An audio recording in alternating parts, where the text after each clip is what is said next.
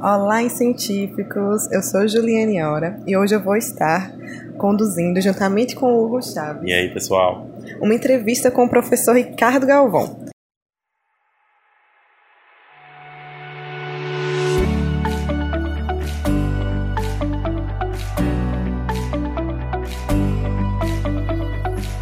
O professor Ricardo Galvão é professor titular do Instituto de Física da Universidade de São Paulo e também é ex-diretor do Centro Brasileiro de Pesquisas Físicas e do Instituto Nacional de Pesquisas Espaciais, o INPE. Professor, desde já a gente agradece a sua participação e vou passar agora a palavra para Hugo Chaves. Obrigado, Ricardo, por aceitar né, participar desse podcast.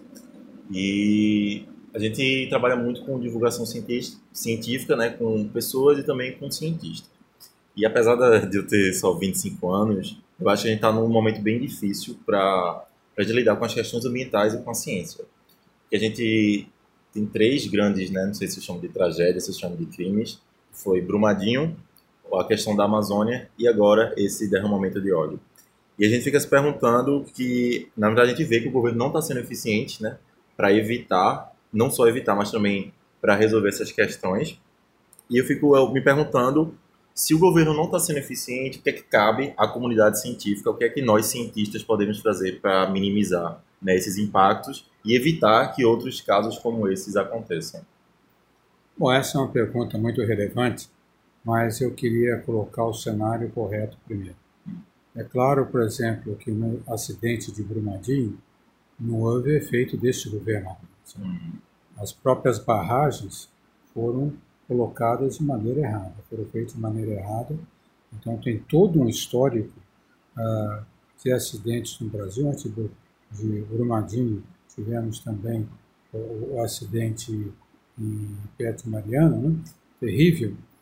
E isso, o, infelizmente, a nossa sociedade, uh, ao longo de sua história, tem tido muito pouca preocupação com a, com a conservação uh, do meio ambiente e com tomar as medidas certas uh, em situações de perigo. Por exemplo, vamos ver o caso de, de, de Brumadinho. Aquela barragem lá, ela devia ter instalada sobre ela sensores com comunicação com satélites, sempre medindo o tempo todo. Essa é uma tecnologia conhecida hoje em dia, nenhuma barragem do Brasil tem. Os nossos nenhuma barragem do Brasil que eu, que eu conheça não. E os com pelo menos sensores com recepção por satélite. O, e nossos políticos não se preocupam muito com isso. O interesse econômico muito forte acaba dominando sobre o interesse da sociedade. Então, o caso de Brumadinho é um caso típico que nós realmente não podemos atribuir esses governos. Depois que ocorreu, as ações não foram até tão ruins, mas foram terríveis. O que acontece eh, agora no caso de queimadas, né, que, como eu disse, é uma decorrência, no caso da Amazônia, da, do desmatamento que antecede as queimadas, aí sim há uma ação errada desse governo. É claro que já houve muito desmatamento e queimada no passado, não é dúvida. Mas como eu mencionei na palestra, nós sabemos exatamente que medidas tomar para coibir ou pelo menos diminuir esse efeito terrível para a sociedade. No entanto, este governo, desde a época das eleições, tem dado mensagens claras que iam arrefecer as medidas para proibir o desmatamento.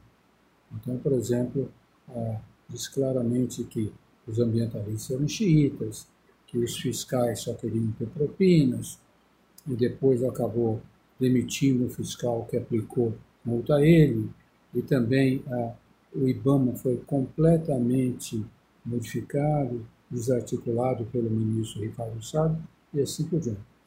Então, essas ações do governo acabaram dando um sinal verde para aqueles que interessados no matamento legal para atuar, achando que não ia haver mais ações fiscalizadoras e punitivas.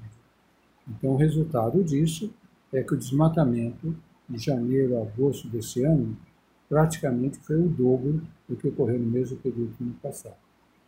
O governo continua dizendo que isso não é tão preocupante, porque foi menor que a média, mas isso, na minha opinião, é uma forma de enganar a sociedade. porque não interessa que foi menor que a média de anos passados, principalmente entre 1995, 1996 e 2005. Porque o compromisso do Brasil, por lei, pela Lei 2.187, é que, e um decreto do ano passado, é que nós somos obrigados a reduzir o desmatamento da Amazônia para cerca de 3.900 km no ano que vem. Isso certamente o governo não vai cumprir. Então, é uma ação terrível. No caso dessa mancha de óleo, não podemos atribuir ao governo que foi criado isso.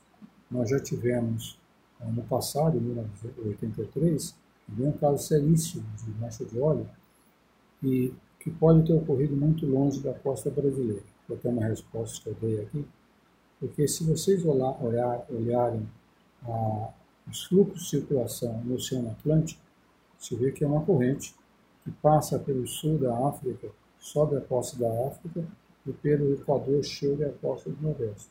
Aliás, foi essa corrente que foi usada pelo Amir Klink para vir remando da África. Então, o acidente, embora se diga que é óleo venezuelano, mas a Venezuela é o segundo produtor do mundo. Pode ter um, navio que pegou óleo e lá teve acidente. Então, isso tem sido estudado e mais ainda, não sabia, esse óleo vem a bastante profundidade. Nós não sabemos ainda o que aconteceu. O que aconteceu foram as medidas do governo que outra vez ele reage de uma maneira errada. Certo? Já começou a acusar a Venezuela, diz que a Venezuela pagar, em vez de fazer as ações que deveriam tomar. Nós temos situações claras de contingenciamento, de ações ser feitas, a, a defesa civil, o que se esperava do governo é dizer, olha, nós não sabemos que vamos articular todas as ações possíveis, ver que a, a ciência brasileira pode contribuir. Olha, nós temos especialistas de grande renome em oceanografia. Temos aqui na própria Universidade Federal de Pernambuco, no Rio Grande do Norte, na, na COP no Rio de Janeiro, no Rio Grande do Sul. Então, a ação do governo deveria ter sido fazer um grupo de trabalho de especialistas junto com a Marinha para ver como atuar. Sim.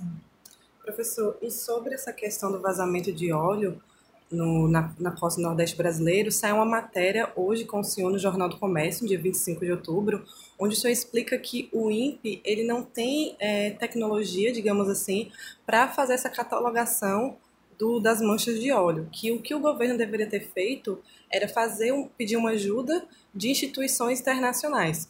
Eu queria que o senhor explicasse um pouco mais como poderia ter sido feito essa abordagem, abordagem do governo, porque é uma das grandes dúvidas que todo o público tem, sabe? Geral tem, e quais seriam as medidas que o governo deveria ter tomado. E todo mundo sempre acha, como o INPE é o Instituto Nacional de, de Pesquisa Espacial, que seria obrigação do INPE, sabe? Eu queria que senhor explicasse um pouco melhor isso para a gente. Essa pergunta é muito importante, eu tenho respondido a ela, pelo Jornal do Comércio também é o seguinte, os satélites MIPA, eles foram desenvolvidos principalmente para monitoramento da Amazônia, certo? para fazer imagens sobre a Terra. Então, a, a, as imagens para ver desmatamento, você tem o que nós chamamos de bandas espectrais. Para o povo entender o que é isso, é o seguinte, Sim. Uma câmera vê, ele constrói imagens assim, vê no azul, vê no verde, vê no vermelho e vê no infravermelho, próximo ao chão. Então, com essas três cores, nessas quatro cores, se pode construir a imagem do que foi refletido, porque como que faz imagem? A luz do sol que bate, a, a mata, por exemplo, absorve mais verde do que outra cor, etc. Se foi desmatamento, é menos verde que é absorvido, né? Então, com a imagem refletida e sabendo o que, que a planta, por exemplo, o solo reflete, você pode reconstruir se foi cortado ou não foi cortado. No oceano é mais difícil que no oceano a variação de tonalidade é menos, é menor, verde, cinza um pouco e azul, é mais difícil ver essa tonalidade. Então, do ponto de vista do que nós chamamos câmaras óticas, tem que usar, nós chamamos pan, câmaras pancromáticas, que vê mais, e também é, satélites que utilizam radar, que é então microonda, que é mandada e refletida pela água do mar para ver essas manchas. Ora, o Brasil não só não tem satélites de radar, certo? como os satélites brasileiros, quando, quando passam em cima do oceano, eles praticamente não gravam as imagens, porque não tinha nenhuma razão para fazer. Sim. Aliás, todo satélite de monitoramento da Terra não gravam sinais em toda a Terra. Eles gravam sinal nas áreas que são de interesse. Porque uhum. senão seria uma quantidade de dados imensa para armazenar. Não teria como armazenar essa quantidade de dados. Então, realmente, o INPE não tinha, os satélites não tinham sido projetados para isso. Agora, existe uma quantidade imensa de satélites no mundo, da China, dos Estados Unidos, da Agência Espacial Europeia, que podem fazer isso. Existe um sistema internacional chamado Charter, que é uma, uma colaboração entre vários países, dos quais o Brasil faz parte, que quando há um acidente desse tipo, acidente um furacão, erupção de um vulcão, mancha de óleo, imediatamente o país pode solicitar o auxílio desse sistema Charter para que todas as imagens disponíveis sobre aquilo sejam imediatamente fornecidas. É isso que o governo deveria ter acionado imediatamente. Pode ser que tenha feito, mas eu não vi isso na imprensa de ter feito isso. Sim, sim. O Ricardo, a ciência vive hoje um momento bem difícil, né? tanto em termos de, de recurso, de desvalorização diante da sociedade.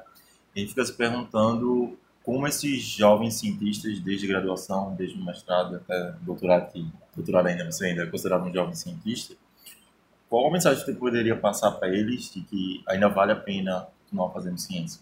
A gente fez uma pesquisa com próximo de 400 universitários aqui e só hoje, 4 em cada 10 é, graduandos têm como objetivo publicar um artigo científico né, durante a graduação. Eles querem fazer outras coisas, mas a gente vê que o perfil está mudando um pouco. Então, qual poderia ser uma mensagem de, de motivação, de não desistência para essas pessoas, se ainda realmente vale seria a carreira de, de cientista hoje no Brasil? Essa pergunta também é muito importante. Eu primeiro quero dizer que realmente entristece saber que essa motivação pelo trabalho científico ah, está diminuindo, certo?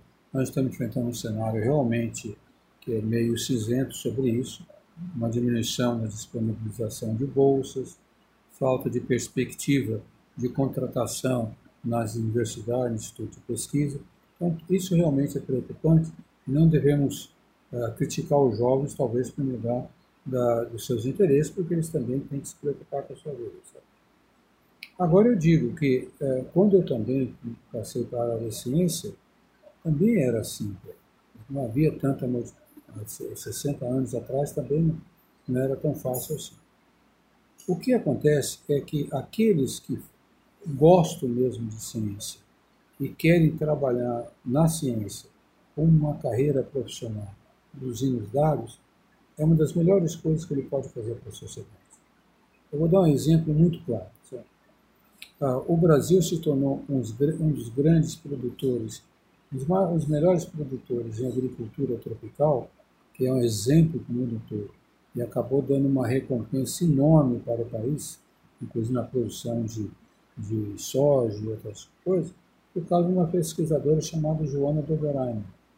Ela foi que, há quase 40 anos atrás, ela pesquisou e descobriu a maneira de incorporar nitrogênio no solo usando leguminosas ao invés de uh, uh, elementos agrícolas, elementos químicos. Certo?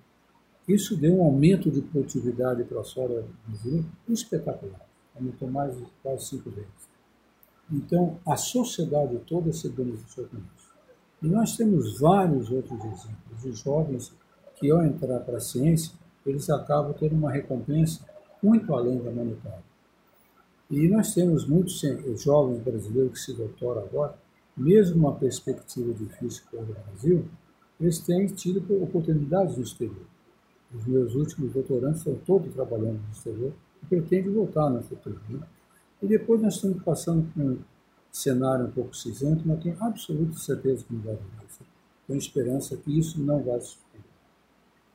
Professor, e aproveitando essa fala do senhor desse cenário cinzento, o senhor sempre tem comentado em suas palestras, como a gente pode ver, essa questão do negacionismo que a gente está passando, esse momento de obscuridade da ciência brasileira como um todo, e a prevalência de muitos achismos. Achismos que levantam algumas teorias e algumas falas que acabam repercutindo de uma maneira muito rápida. E como que o senhor acha que, para um jovem cientista, é, entrar nessa área, nesse cenário de tantos achismos e dessa obscuridade, é, como que isso seria interessante? Como que ele poderia levar isso para frente, sabe? Essa é uma pergunta muito boa também. Eu estou estimulando muitos jovens, aqueles que têm habilidade de trabalhar nas redes sociais, a trabalhar pela ciência. Como? Primeiro, uh, não usando a agressividade e a superficialidade das redes sociais trabalhando um pouquinho mais para contestar ou para fazer propaganda de uma forma mais construtiva. Porque esse negacionismo agora atingiu um, uma, ele tem uma, um caráter diferente do obscurantismo no passado. O obscurantismo no passado era principalmente motivado por uh, fundamentalismo religioso, certo? Pessoas que no seu, no seu fundamentalismo religioso. Agora não é mais assim. Se nota claramente na, no mundo todo, não é só no Brasil, principalmente nos Estados Unidos, mas também na Europa, pessoas que tomam posicionamento contrário à ciência. Talvez, parece que a ciência os incomoda. Infelizmente, isso daí foi muito estimulado pelas redes sociais. Porque nas redes sociais é muito fácil uma pessoa colocar uma coisa de uma forma muito superficial, atingir muitas pessoas e parece que é verdade. Aliás, a questão de uns dois meses atrás, estava escutando o Leandro Carnal, que é aquele historiador famosíssimo e psicólogo, é, né, não é psicólogo, mas tem outra profissão, na Universidade de Campinas. Ele estava comentando exatamente no Jornal da Cultura que muitas vezes ele recebe perguntas e ele tenta responder o mais da forma mais correta possível do ponto de vista científico e as pessoas não acreditam, porque fala fulano de tal, Então, o que eu estou sugerindo aos jovens que gostam da ciência e que atuam nas redes sociais, e eu espero que cada vez mais eles atuem, que respondam sempre usando ah, exemplos claros, pode às vezes ser respondido de uma forma curta, às vezes não. Um exemplo claro da relevância da ciência. Então, dá um exemplo bem claro. Eu era presidente da Sociedade Brasileira de Física e todas as sociedades é, é, científicas geralmente recebem perguntas de estudantes sobre algum assunto, perguntando a, opinião da sociedade assim por diante. Eu recebi anos atrás uma pergunta de um jovem perguntando o que a Sociedade Brasileira de Física achava sobre a opinião do professor Olavo de Carvalho que Einstein estava errado. E ele estava preocupado que ele queria responder na sua página sobre isso, ele interessado na ciência não sabia como fazer. Mas ele me deu o YouTube para ouvir. Eu, não, eu nunca tinha ouvido falar no nome desse professor Olavo de Carvalho. Mas com o endereço do YouTube entrei e fui ver. Então, o primeiro uh, aspecto que me horrorizou um pouco é que não nos iludamos, o sujeito fala bem. Ele, ele uh, é, fala bem e ele tem uma maneira de articular as suas exposições que parece convincente. Muito ardiloso na maneira de colocar as coisas. E ele estava falando de um experimento que foi feito no final do século passado, no século XIX, aliás, de dois pesquisadores americanos que fizeram experiência, ele disse que eles fizeram uma experiência durante um ano para ver se a Terra se movia ao redor do Sol. E aí, uh, após um ano, concluíram que não se movia pelos seus dados e disse, se vocês quiserem, podem entrar no artigo deles e ver que a resposta foi negativa. E em vez de concluir, óbvio, que a Terra está parada, veio um fulano chamado Einstein que introduziu a hipótese que a velocidade da luz é constante e fez uma teoria da relatividade que ninguém entende como é que isso funciona. Ora, uma pessoa que não tem nenhuma formação científica, ele vai acreditar nisso. Infelizmente, vai acreditar. E o rapaz não sabia como responder. Na verdade, o que aconteceu, ele é muito ardiloso na maneira de falar. Esse experimento foi feito exatamente porque os dois americanos sabiam que a Terra se movia em torno do Sol. O que eles queriam ver é se existia uma outra substância, chamada éter, que seria a substância na qual as ondas eletromagnéticas se propagam. O experimento deles foi para ver se a Terra está se movendo numa direção através do éter durante uma parte do ano e seis meses depois na direção contrária, isso deveria dar um efeito e, e não, não acharam nenhum efeito. E a conclusão da física foi óbvia, não existe o éter. Esse é o problema, não existe o éter. Agora, explicar isso na rede social é muito difícil. Como é que você vai explicar isso usando poucas linhas no Twitter? Né? Então, eu conversei com o rapaz, ele respondeu, foi muito bem. Olha, fala com os seus seguidores se eles usam GPS, se eles gostam de usar GPS. Se eles usam GPS, que eles saibam, pode ver aonde podem ver, que se não fosse as correções no relógio dos satélites calculadas pela teoria da relatividade, o erro no GPS seria da ordem de 10 km por dia. Certo? E aí, esse tipo de coisas que nós devemos atuar. Certo? É difícil, temos que ter exemplo, mas aqueles que têm capacidade, não só em física, em química, em matemática, em biologia, nas ciências, que possam dar respostas um pouco mais convincentes, contundentes, em poucas palavras, é difícil. Mas eu estou estimulando todos a fazer isso, que é muito importante para a sociedade. Porque hoje, por exemplo, essas visitas que fazem a universidade, essas demonstrações que sempre funcionaram no passado, hoje não são suficientes. Hoje nós temos esse cenário de redes sociais, que é o que realmente atua, foi o que elegeu o Bolsonaro, por exemplo. Sim. Sim. Professor, era isso que a gente tinha para perguntar para o senhor.